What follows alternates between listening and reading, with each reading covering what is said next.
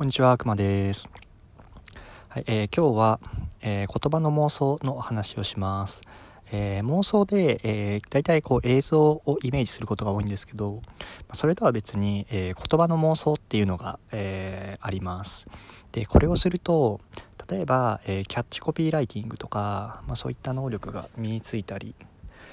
まあ、そうですね、えあとは単純に会話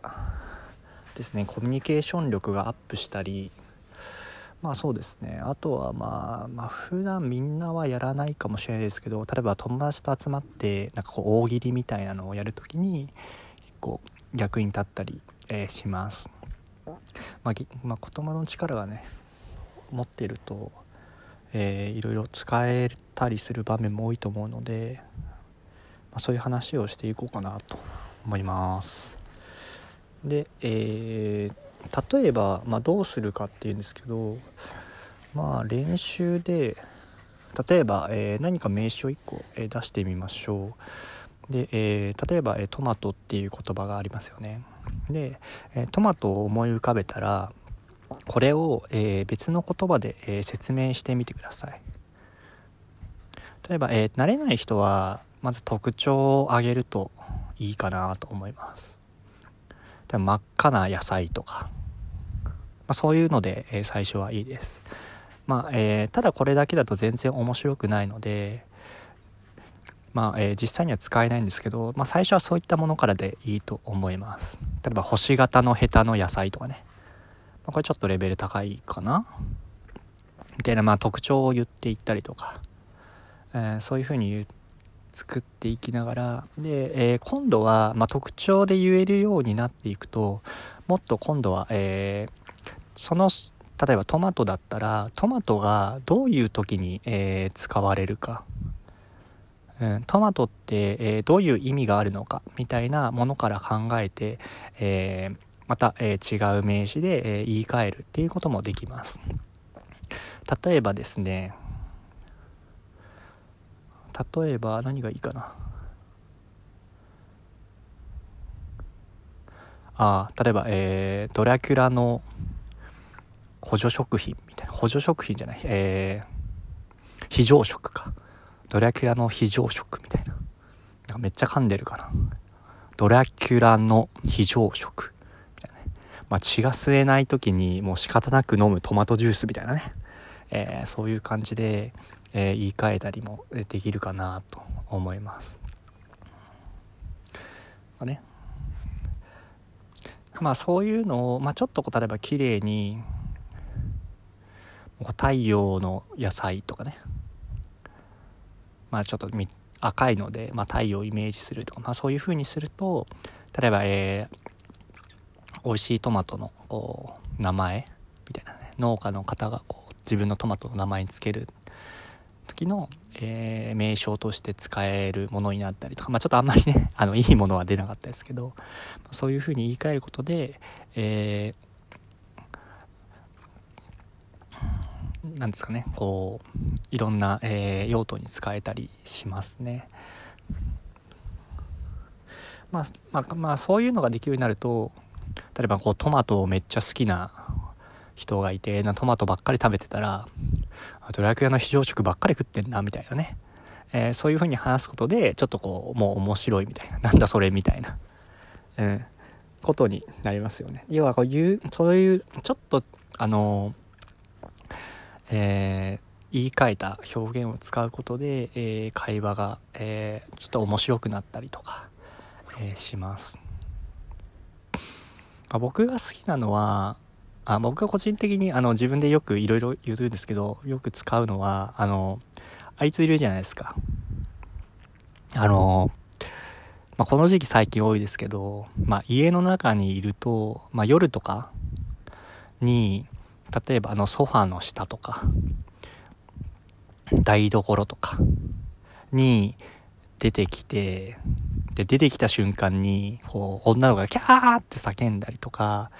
男の子がうわっってなるようなあの生き物いるじゃないですか。あの動いてる時の擬音がカサカサカサってやつですね。あれまあ例えばこうまあアルファベットで表すと G みたいな。G が現れたみたいなね。そういう風に言ったりもしますし、まあ、例えばあいあれを、まあ、ちょっとねあの言い換えたりするのに僕が好きなのはなんか足の生えたチョコレートみたいな感じで、えー、言ったりします。なんかすげえポジティブなんですけどあの全然あのもう全然実際に現れたらもうそんなこと言っても気持ち悪いものは気持ち悪いんですけど。うん。とかね。なんかそんな風にこう使うことで、えー、いろんな言葉があの使えるようになるかなと思います。まあそうですね。他に何かあるかな。例えばみんな考えてみると面白いのが例えば豚とかね。豚を、えー、例えば言い換えると何ができるだろうって考えた時に何がいいかな。で、えー、とりあえずこうまあ僕とかはもうパッと降りてくるか降りてこないかみたいな感じにはなるのでまあ、そういうことが多いんですけど、まあ、実際にそれをどうしても出さないといけない状況ってなるとあの例えば豚に関する情報をどんどん、えー、出していくことで、えー、まあ、無理やりでもあの言い換えた豚を言い換えたものを、えー、名詞を考えることができます。例えば、えすぐに出てこない場合に例えば何がいいかな。例えば豚肉とかね。家畜とか。豚の特徴と挙げていきます。でそうなると例えば、えー、豚って例えばこう食用として飼われている。要は食べるように飼われているけど結構可愛いっくもあるじゃないですか。まあ、実際はねそんなに可愛くないけど例えばこうデフォルメキャラみたいなねキャラクターになると豚って結構可愛いものとして扱われるじゃないですか。だからちょっとこうペットみたいに飼えなくもないかなみたいな。ってなった時にこう、まあ、ギリペットみたいな 名前で、えー、つけることもできるしそう。ペットと食品の間みたいな。風にも言えるし。そういう風にね、えー、なんかまあとりあえずパッと思いつかない場合はあの特徴をどんどん上げていってそこから考えるっていうのもできるかなと思います。ちなみになんか鶏とかね、えー、特徴が多いので